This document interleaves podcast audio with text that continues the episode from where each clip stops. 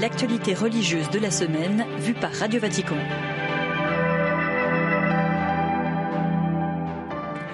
Bonsoir, soyez les bienvenus dans ce nouveau numéro de Vox Mundi, l'émission hebdomadaire de Radio Vatican en direct et en podcast.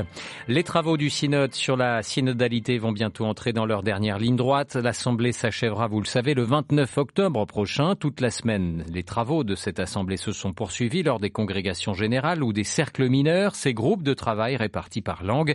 Ce samedi n'a pas dérogé à la règle avec le traditionnel point de presse devant les journalistes réunis dans la salle de presse du L'occasion d'expliquer comment se poursuivait la réflexion sur les différents thèmes abordés. Parmi les invités à ce briefing ce samedi, un des quatre évêques français présents, Monseigneur Jean-Marc Echen, l'évêque de Grenoble-Vienne. Pour lui, synodalité rime avec responsabilité, y compris dans les structures de l'Église. Son, son diocèse a d'ailleurs fait place aux femmes. On l'écoute.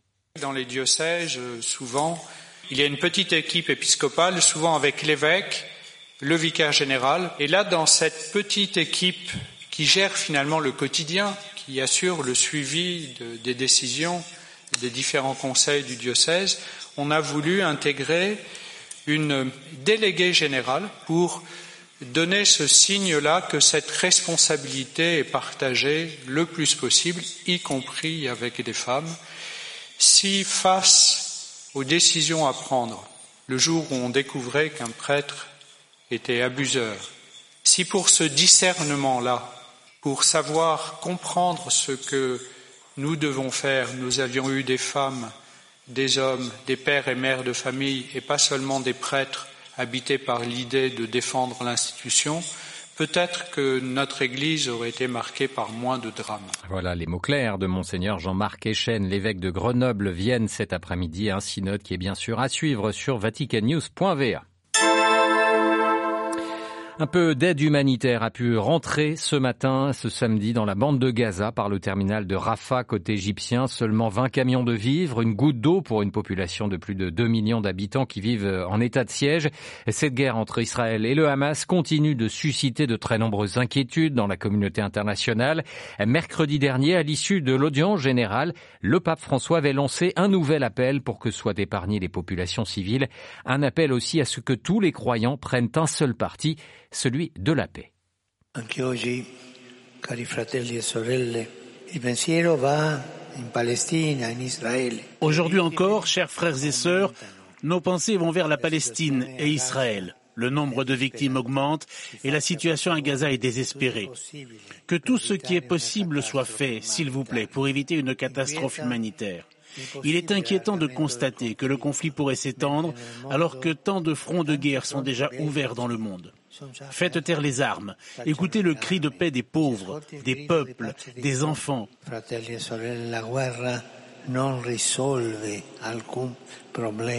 Frères et sœurs, la guerre ne résout aucun problème. Elle ne fait que semer la mort et la destruction, accroître la haine, multiplier les vengeances. La guerre efface l'avenir. Elle efface l'avenir.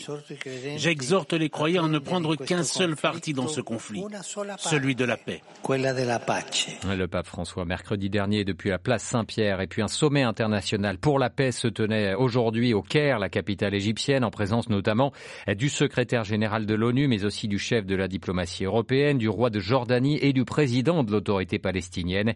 Plus de 1400 Israéliens ont été tués par les terroristes du Hamas et Gaza, plus de 4100 personnes, en grande majorité des civils, sont mortes suite au bombardement de l'armée israélienne.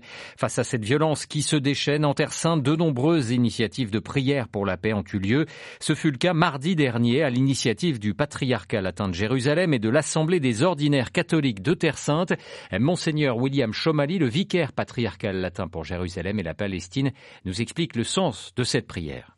Toujours dans l'histoire du salut, l'histoire de l'Église, quand il y avait des pandémies, des catastrophes, des astres naturels, l'Église a toujours eu recours à Dieu, car quand nous sommes impuissants, c'est la puissance de Dieu qui remplace notre faiblesse.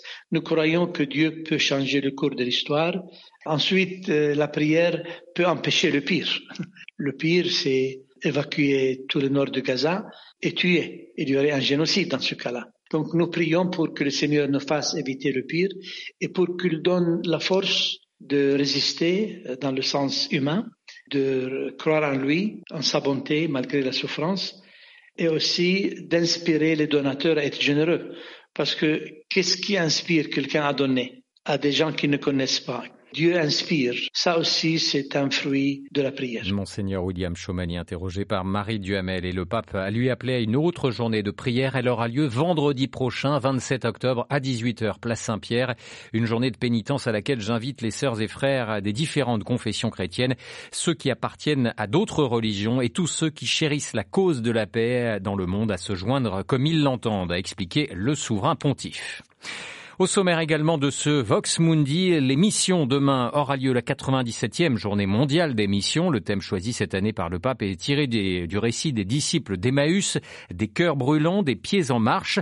Un message dans lequel le pape invite à sa proximité, exprime sa proximité à tous les missionnaires du monde entier. Cette semaine d'émission a été marquée par la figure de Sainte Thérèse de l'Enfant Jésus à qui le pape a consacré, vous le savez, une exhortation apostolique. C'est la confiance, la patronne des missions, qui est une figure d'un par sa confiance et qui touche le pape, elle qui ne supportait pas les mondanités. Nous en avons parlé avec l'écrivain Jean de Saint-Chéron. Il a publié en début d'année chez Grasset l'essai biographique Éloge d'une guerrière au sujet de la Sainte Normande. Thérèse, elle est pleine d'humour. Elle voit en fait toute la misère des prêtres, du clergé. Quand elle part en pèlerinage à Rome avec son père et sa sœur, elle trouve que les prêtres sont mondains. Elle trouve que les catholiques bourgeois euh, ne parlent en fait que de leur maison de vacances et qu'ils euh, ils sont pas vraiment animés euh, par l'essentiel, c'est-à-dire la vie de l'Évangile, c'est-à-dire de vouloir être martyr d'amour. Elle va immédiatement à l'essentiel et donc elle voit bien que l'Église est blessée, notamment du fait que nous sommes rongés par l'esprit mondain, par notre propre péché, par nos faiblesses, etc. C'est pour ça que l'Église est constituée de membres qui continuent à pécher. Parce qu'au fond, on n'arrive pas à croire, à se persuader vraiment que notre bonheur sera dans le renoncement à nos passions, dans le fait d'aimer tout le monde. Et elle, elle voit bien ce défaut de foi et d'amour de l'Évangile, y compris au cœur de l'Église. Donc ça, elle, a une vision très très réaliste, et ce qui lui permet aussi d'avoir un regard effectivement d'infinie miséricorde sur tout le monde. L'écrivain Jean de Saint-Chéron, auteur d'un essai biographique sur Sainte Thérèse de Lisieux, interrogé par Delphine Allaire. À l'occasion de cette journée missionnaire mondiale, nous vous proposons maintenant le témoignage du père Roland Jacques. Il est au blas de Marie Immaculée. Après une carrière de professeur à l'université Saint-Paul à Ottawa, au Canada, il est parti en 2010 au Vietnam pour épauler la jeune communauté oblate présente dans le pays depuis 2001. Il revient sur l'une des œuvres de sa congrégation, un orphelinat situé dans la grande banlieue de Saigon, au sud du pays, qui permet à l'Église catholique dans son ensemble de rayonner au sein de la société vietnamienne. On l'écoute. Ça a été notre première euh, carte euh, d'identité au Vietnam. Nous avons euh, repris un orphelinat. Ce sont des foyers d'accueil d'enfants en difficulté. Nous en avons maintenant donc un dans la la grande banlieue de Saigon. Et là, nous avons des enfants qui sont essentiellement des enfants des minorités ethniques, parce que euh, des, familles tombées dans la misère, la misère la plus noire, nous confient les enfants ou les enfants n'ont plus personne pour les, prendre en charge.